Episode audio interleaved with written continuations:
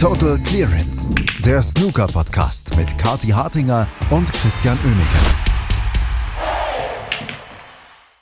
Ein blauer Himmel steigt auf über der Snooker-Community und das eventuell auch in Brentwood. Die Zeiten ändern sich und so auch bei uns. Wir werden später noch darüber sprechen, was genau wir damit meinen. Aber erstmal herzlich willkommen zum heutigen Podcast und zu den Viertelfinalbesprechungen der English Open in Brentwood. Dazu begrüßen euch Kathi Hartinger und Christian Oemicke hier bei Total Clearance. Guten Morgen, Kathi. Guten Morgen, Christian. So mysteriös, wie du das jetzt gerade aufgezogen hast, könnte man meinen, wir würden überwechseln zu einem True Crime Podcast. Ähm, wir haben allerdings nur Verbrechen äh, gegenüber dem Spielplan und dem Live-Scoring zu vermelden. Ansonsten ähm, alles ganz harmlos, alles rein sportlich. Es ist kein Blut geflossen, aber wir hatten trotzdem ein paar klare Ergebnisse gestern. Wir hatten ein paar klare Ergebnisse und die unterteilen sich in einen Nachmittag, der trotz klarer Ergebnisse sehr hochklassig war und in einen Abend, der ja rein chinesisch war und ein paar Überraschungen bot. Wir fangen mal an mit dem Nachmittag, denn das waren wirklich fantastische Matches, obwohl sie beide mit 5 zu 1 endeten. Es fing an mit Judd Trump gegen Matthew Sell, der quasi hier vor Heimpublikum spielt. Und ich muss sagen, Judd Trump war in den letzten Wochen ja nicht immer sehr überzeugend, aber was er vor allem gegen Ende des Matches dann gespielt hat, war dann doch schon sehr stark. Ja, der Matthew Selt kam nicht wirklich zum Zug, auch vor Heimpublikum. Ähm, Judd Trump hatte diese beiden fantastischen Frames, ne, die, die 137 im vierten Frame, die 103 im sechsten Frame und hat dann letztlich sehr, sehr klein mit 5 zu 1 gewonnen. Und so ein Judd Trump Century Break, das ist einfach was Tolles. Das haben wir zu selten gesehen, finde ich, in letzter Zeit. Und ähm, mir hat das richtig viel Spaß gemacht, das anzugucken, wie, wie er wieder aus der ersten Chance das runterspielt. Ähm, und gerade, weil wir diese Woche ja auch wieder das Glück haben, dass so, so viel gestreamt wurde und man sich dementsprechend auch gerade in den früheren Runden mal Matches anschauen konnte, die auch auf einem anderen Niveau halt gespielt werden, ist es einfach so unglaublich, wie er so einen Tisch leer räumen kann aus der ersten Chance. Ähm, das darf man auch nicht vergessen bei all dem Snooker-Luxus, den wir von den Top-Spielern ähm, regelmäßig geboten bekommen, dass einfach jedes Century Break einfach, ich finde ich, eine, eine krass gute Leistung ist. Und das hat man gestern bei ihm auch gesehen. Ansonsten hat es auch gepasst, ne? Hat gepasst bei Judd Trump und das ist an sich schon eine gute Nachricht bei Matthew Selt. Er hat halt auch den knappen ersten Frame direkt aus der Hand gegeben. Das war schon nicht besonders gut, weil Judd Trump ist ja wirklich dafür bekannt, dass er sehr gut mit einem Vorsprung auch umgehen kann und den nach Hause bringen kann. Und ja, so war es dann am Schluss nur der zweite Frame, der an Matthew Selt ging und dann kam nicht mehr so viel von ihm. Schade.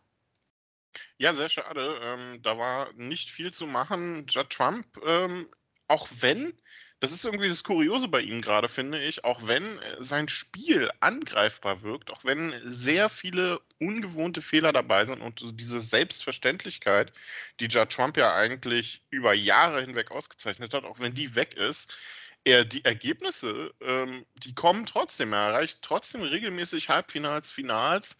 Aber jetzt müsste dann so langsam auch mal wieder ein Titel bei rumkommen. Ja, das wäre wirklich Zeit für einen Titel bei Judd Trump. Und ich finde es interessant, wie einfach über die letzten Jahre so eine Umstellung in seinem Spiel irgendwie stattgefunden hat. Ähm, und das ist ja was, was Mark Selby auch beschäftigt hat er hat ja auch versucht, wieder ähm, offensiver zu spielen und das merkt man jetzt auch. Also da ist viel passiert bei diesen beiden Spielern, insbesondere finde ich über die letzten Jahre, was den Stil angeht, was auch neu auftretende Probleme angeht. Ähm, und ich bin sehr gespannt, wo sich das noch hin entwickelt. Und auf die Liste, finde ich, müssen wir eigentlich bald den, den Robertson auch setzen, oder? Der ist jetzt ja in so einer Formkrise. Es kann sein, dass dem jetzt auch so eine größere Entwicklung, wo auch immer die hinführen möge, ähm, bevorsteht.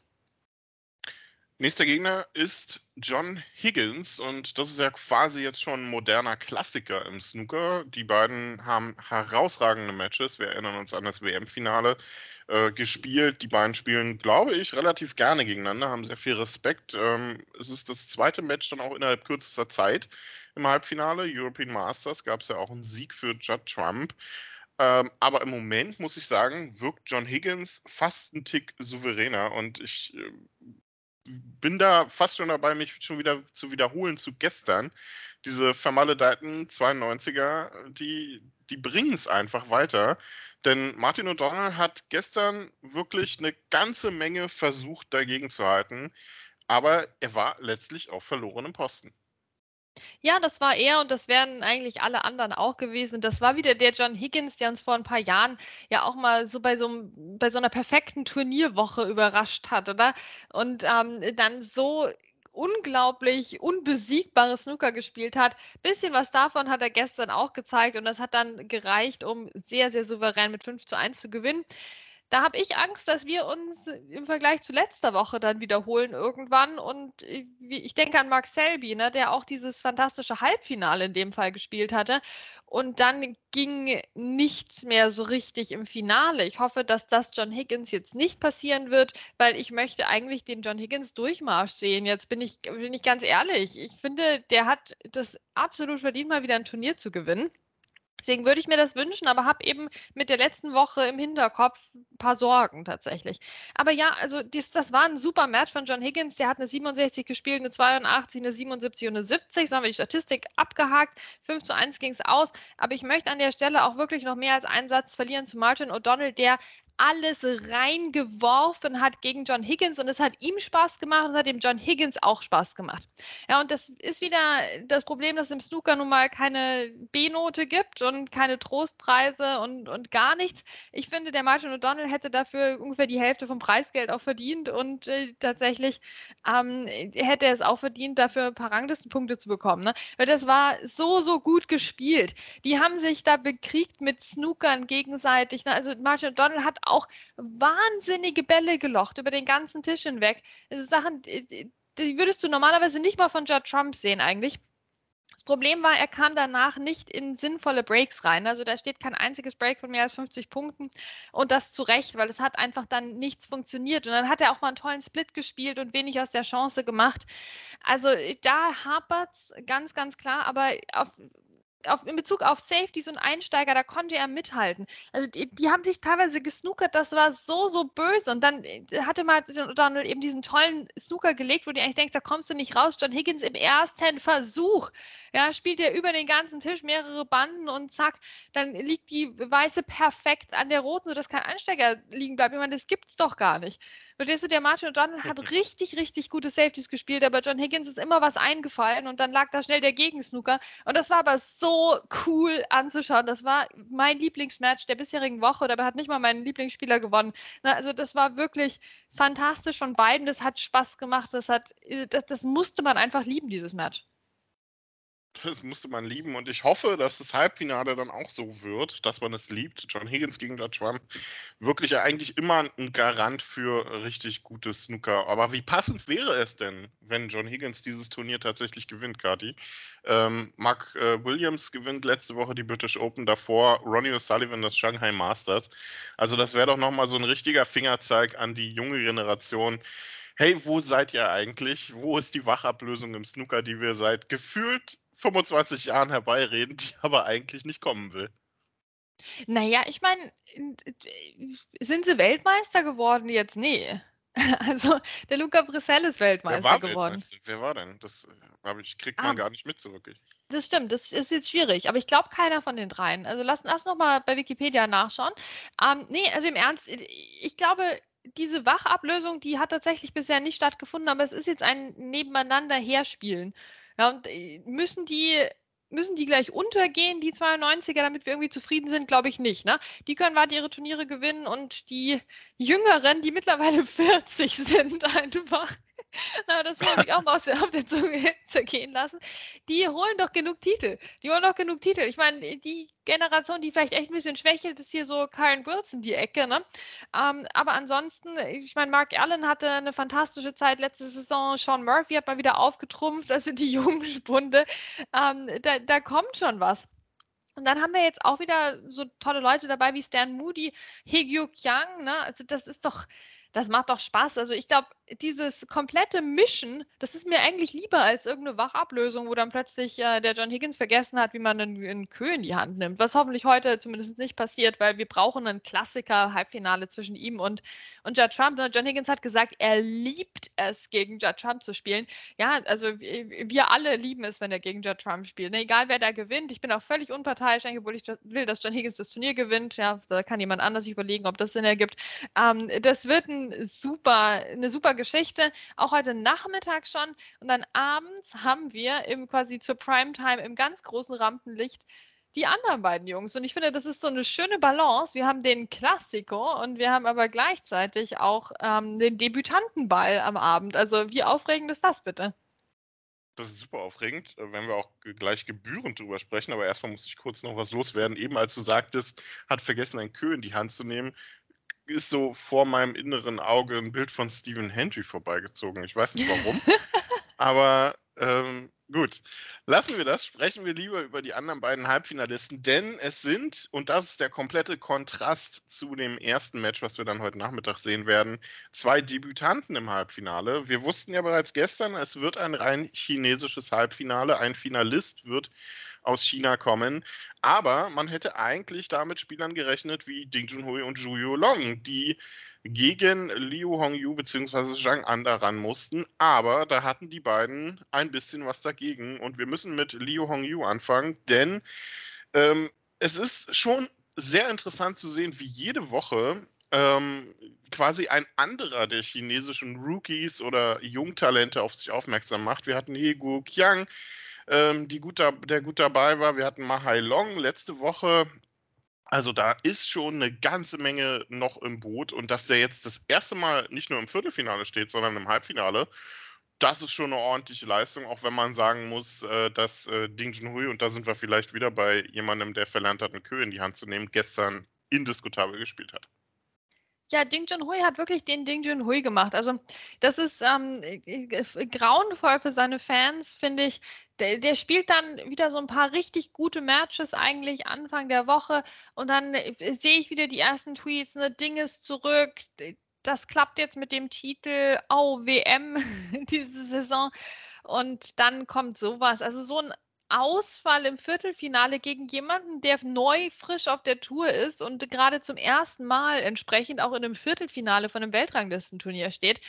Ja, also das kann es eigentlich nicht sein. Ne? Also ganz ehrlich, also ich freue mich für Liu Hongyu und der hat sehr gut gespielt, aber er hat auch nicht von einem anderen Stern gespielt, Christian. Der, hat, der Mann hat zwei 50er Breaks geschafft und das hat gereicht, Ding Junhui mit 5 zu 2 zu schlagen, weil der Ding Junhui nur ein 50er Break geschafft hat und da noch fast den Frame verloren hätte.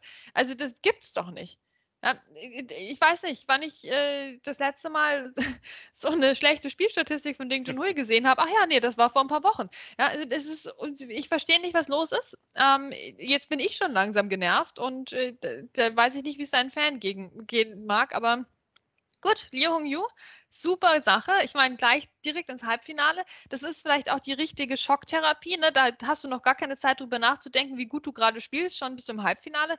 Ähm, äh, das kann auch helfen, dass man da keine Nerven bekommt. Und das ist, ähm, da freue ich mich zu sehen, was heute Abend passieren wird. Aber ja, Ding Junhui wirklich unter ferner liefen.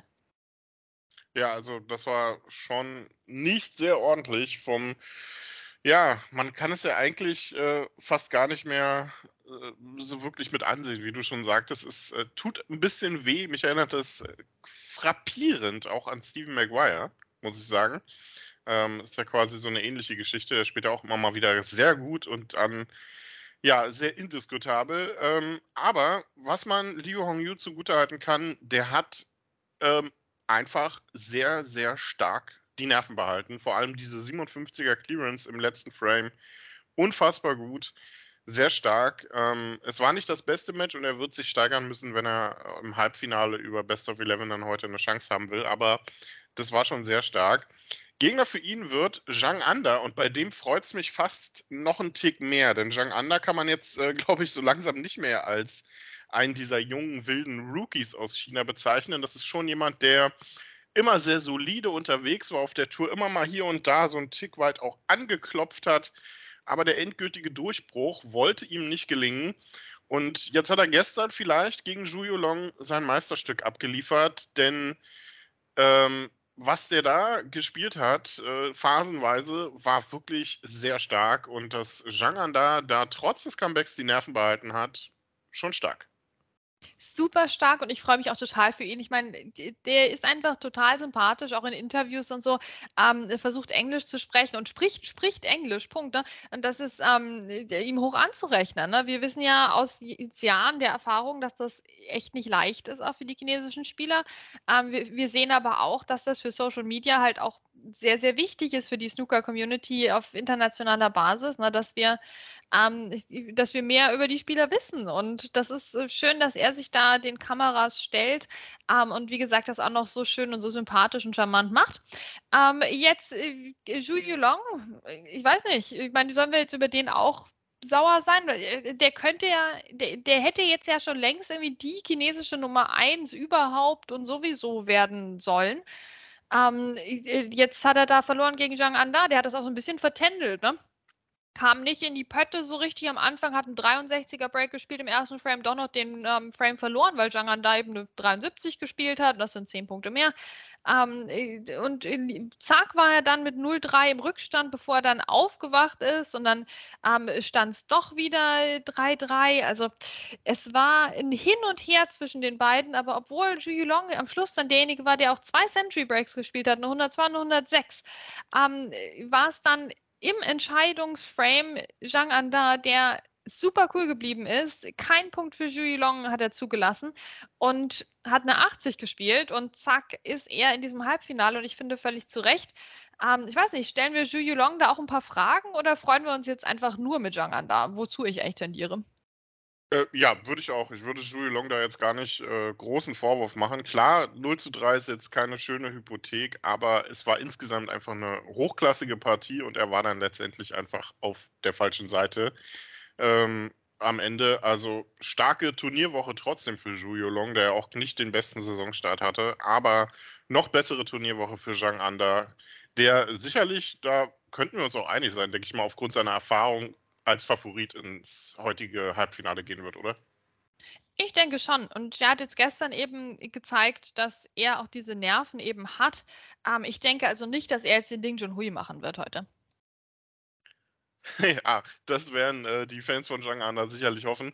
Also er muss den Ding Junhui auch nicht machen und er sollte es besser auch nicht machen im Halbfinale. Best of 11, wie gesagt, heute John Higgins gegen Judd Trump ab 14 Uhr und dann der Debütantenball ab 20 Uhr zwischen Zhang Anda und Liu Hongyu. Also das wird hoffentlich richtig, richtig gutes Snooker. Ähm, wo man ein bisschen Abstriche machen kann, so langsam mit richtig, richtig gutem Snooker, ist äh, vielleicht für das Nachfolgeturnier in Wuhan. Es ist die Rückkehr, das erste Weltranglistenturnier auf chinesischem Boden, Festland, seit Ewigkeiten. Und wir haben so langsam die Situation, die wir bereits äh, vor ein, zwei Wochen befürchtet haben. Die Absagen, ähm, sie kommen rein. Luca Brissell als amtierender Weltmeister Mark Williams, British Open-Sieger Graham Dodd, der diese Woche auch richtig gut gespielt hat, und David Gilbert sind die prominenten Beispiele, die bisher ausgestiegen sind. Und man kann sagen, das Problem ist hausgemacht. Ja, weil das war ja klar, dass dieses Turnier direkt auf das jetzige Turnier folgen wird und äh, halt am anderen Ende der Welt stattfindet und Leute dorthin fliegen müssen, die jetzt gerade aber auch schon eben zwei Turniere hintereinander gespielt haben mit den British und English Open. Ähm, und da frage ich mich, wir hatten ja auch schon äh, eine mehrmonatige fast Lücke im Kalender diesen Sommer. Ähm, warum das jetzt so läuft, wie es läuft, aber klar, ich meine, man kann jetzt wieder die üblichen Argumente anführen. Ja, aber man braucht ja eine Venue und ja, man braucht aber auch eine TV-Übertragung und das ist alles nicht so leicht mit dem Kalender. Ja, gut, aber das werden ja Leute dafür bezahlt, dass sie diesen Kalender machen, ja.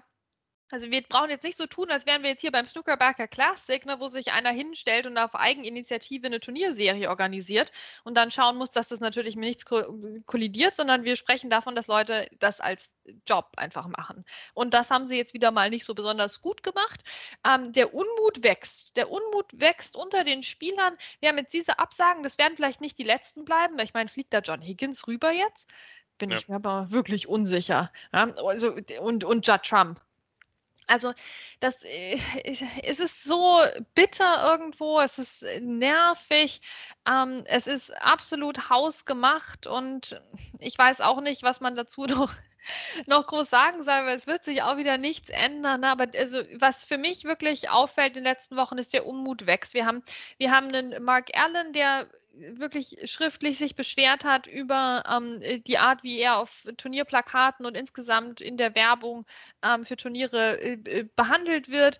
Ähm, wir haben einen Weltmeister, wo wir unzufrieden sind, wie er behandelt wird.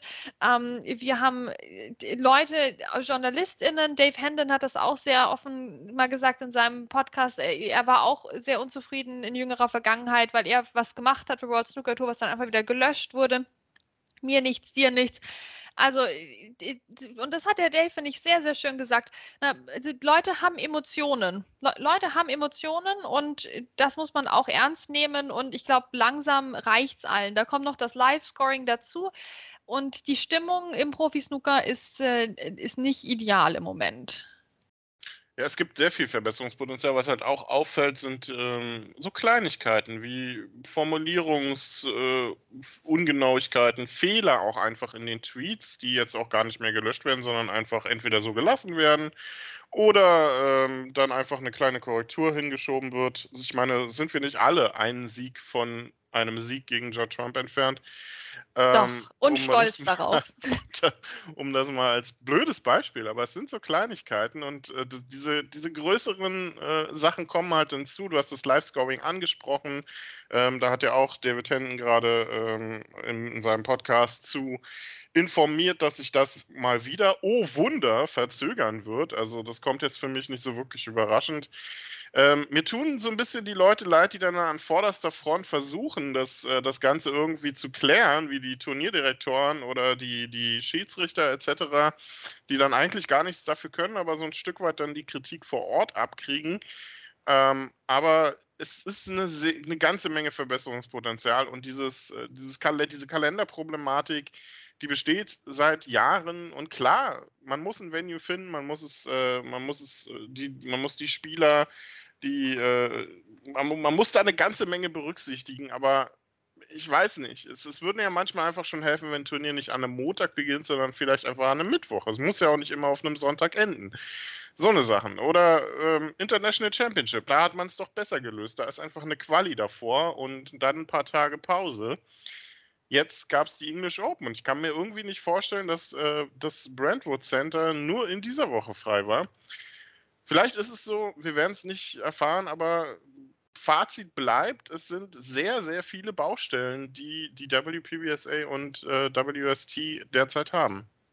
Ja, und die sich ja wirklich schon lange angekündigt haben. Also ich lasse das auch echt nicht als Ausrede durchgehen, dass ähm, wir jetzt ja nach Covid zurückkehren und so und das alles ein bisschen schwieriger war weil wir kennen diese Kalenderproblematik ja schon von weit vor der Pandemie. Wir erinnern uns an Jahre, wo, wo wir alle bei der WM quasi noch keine Ahnung hatten, wie der Kalender für die nächste Saison aussieht. Ähm, und dann hat irgendjemand mal ein Foto gemacht von dem Kalender vom Crucible Theater. Ne? Und, und so haben dann alle inklusive SchiedsrichterInnen und, und Fans und JournalistInnen ähm, mal erfahren, was denn der aktuelle Stand ist. Und da stand noch äh, vielfach drin, ne, dass da irgendein Mystery Tournament in Venue XY noch stattfinden wird. Ja, also das sind einfach äh, tiefliegende Management-Problematiken und die liegen an, an Leuten. Also da gibt es Leute, die dafür verantwortlich sind und ich habe nicht das Gefühl, dass da irgendeine Dynamik drin ist, wer dafür was die Verantwortung bekommt und vielleicht auch nicht mehr bekommt. Ähm, ja, also es, es, ist schwierig und jetzt haben wir wieder diese Live-Scoring-Verzögerung, die wir auch von Dave Hendon ne, erfahren haben aus, aus seinem Podcast. Also an der Stelle auch nochmal Glückwunsch zum Jubiläum ähm, an ihn. Das ist ähm, also auch natürlich ein sehr, sehr alteingesessener Podcast von, vom, wie ich finde, besten Snooker-Journalisten international. Ähm, und ja, es ist, äh, es ist, es ist und bleibt schwierig, dass die das jetzt nicht vor der UK Championship geschafft haben. Also es hieß ja mal vor ein paar Monaten, wir erinnern uns. Also spätestens zur UK Championship haben wir aber das neue Live-Scoring. Ja, ähm, dass das jetzt wirklich dann auch zur UK Championship und keinen Tag früher kommt. Also damit äh, haben wir ja alle gerechnet. Aber jetzt wird halt das Masters im Moment, das anvisiert wird. Und dann sind wir in der wirklich deutlich in der zweiten Saisonhälfte. Na, da, deutlich in der zweiten Saisonhälfte. für ein Live-Scoring, man wusste, dass der Vertrag endet, ne? man wusste, was so ein Live-Scoring können muss, man wusste, was bisher schiefgelaufen ist ähm, und man macht einfach sehr wenig daraus, dass wir das auch mal zu sehen bekommen. Ne? Also ich könnte mich weit mehr noch aufregen, weil ich auch Aussagen höre von hinter den Kulissen, einfach ähm, das ja also diese fehlgeleiteten Einschätzungen über die eigene Leistung und die eigenen den eigenen Stellenwert gegenüber jetzt zum Beispiel freiwilligen Angeboten wie wie Snooker.org ähm, ohne die wir diesen Podcast auch hätten einstellen können. An der Stelle Grüße gehen raus. Ähm, also das das gefällt mir überhaupt nicht und ich finde es ist an der Zeit dass hier mal wirklich ein Wechsel stattfindet im, im Management. Ja das ist die Frage, ob das wirklich passiert. Ähm, wir werden keinen nee. Einfluss, wir werden keinen Einfluss darauf haben. Wir können nur darüber reden, können ähm, versuchen, äh, es anzuregen, aber Lösungen müssen andere umsetzen. Und ja, es sind ja zum Glück auch nicht die einzigen, die so ein bisschen Probleme haben, was äh, was ihre Plattform angeht, um jetzt mal einen, einen total blöden Übergang zu finden zu dem, was wir gestern gemacht haben, denn ihr findet Total Clearance jetzt nicht mehr nur auf X-Twitter, sondern ab sofort auch auf Blue Sky, genauso wie Kati und mich und auch die Kollegen von Snooker Pro. Und auch einige aus der Community sind so langsam drüber gewandert. Ähm, wir sind gespannt, wir beobachten die Situation, wie es weitergeht. Wir wollen vorbereitet sein, aber ihr findet uns jetzt dann auch dort, könnt uns dort natürlich folgen. Es wird uns auch weiterhin auf X geben, solange es diese Plattform in irgendwie halbwegs akzeptabler Form noch gibt. Aber ja, Kati, es ist sehr viel los in der Snooker-Community gerade. Ja, es ist sehr viel los. Ne? Es gibt natürlich auch eine, eine Mastodon-Community. Ich äh, habe mich da jetzt auch mal angemeldet. Ich versuche gerade einfach mal alles.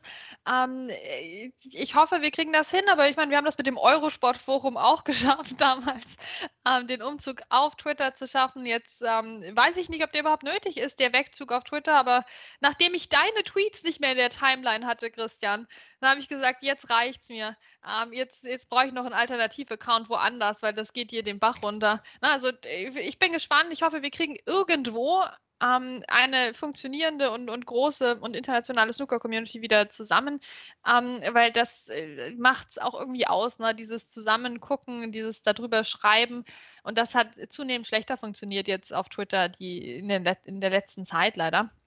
Ja, also neue Zeiten. Wir sind auf beiden jetzt parallel unterwegs. Das heißt, man kann uns doppelt so oft lesen eigentlich, wenn man möchte. Und äh, hören natürlich am besten auch. Ne? Also jede Folge einmal vorwärts und rückwärts. Das empfiehlt sich. Genau, ihr dürft gerne zweimal auf den Link klicken. einmal auf Twitter, einmal auf Blue Sky. Ähm, ja, vielleicht wollte der Twitter-Algorithmus dir auch einfach einen Gefallen tun, indem er dir meine Tweets nicht mehr anzeigt. Muss ja nicht unbedingt ein Nachteil sein. Aber welche Tweets ihr auf jeden Fall angezeigt haben solltet, sind die von Total Clearance. Und damit war das eine sehr lange Folge heute, aber mit sehr schönen Matches, die wir gestern hatten und mit sehr viel, was gerade los ist in der Snooker-Community. Vergesst nicht, 14 Uhr einzuschalten. Judd Trump gegen John Higgins und ab 20 Uhr die Debüts von Zhang Anda und Liu Hongyu im Halbfinale der British English Open, nicht British Open. Und wir hören uns natürlich hier wieder, wenn wir den Rest des Turniergeschehens für euch zusammenfassen bei Tote Clearance. Kathi und Chris sagen Tschüss, bis zum nächsten Mal. Total Clearance, der Snooker-Podcast mit Kathi Hartinger und Christian Oemeke.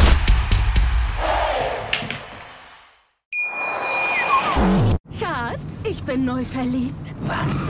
Da drüben. Das ist er. Aber das ist ein Auto. Ja, Mit ihm habe ich alles richtig gemacht. Wunschauto einfach kaufen, verkaufen oder leasen. Bei Autoscout24. Alles richtig gemacht. Wie baut man eine harmonische Beziehung zu seinem Hund auf? Puh, gar nicht so leicht. Und deshalb frage ich nach, wie es anderen Hundeeltern gelingt, beziehungsweise wie die daran arbeiten. Bei Iswas Dog reden wir dann drüber. Alle 14 Tage neu mit mir, Malte Asmus und unserer Expertin für eine harmonische Mensch-Hund-Beziehung, Melanie Lippisch. Iswas Dog? Mit Malte Asmus. Überall, wo es Podcasts gibt.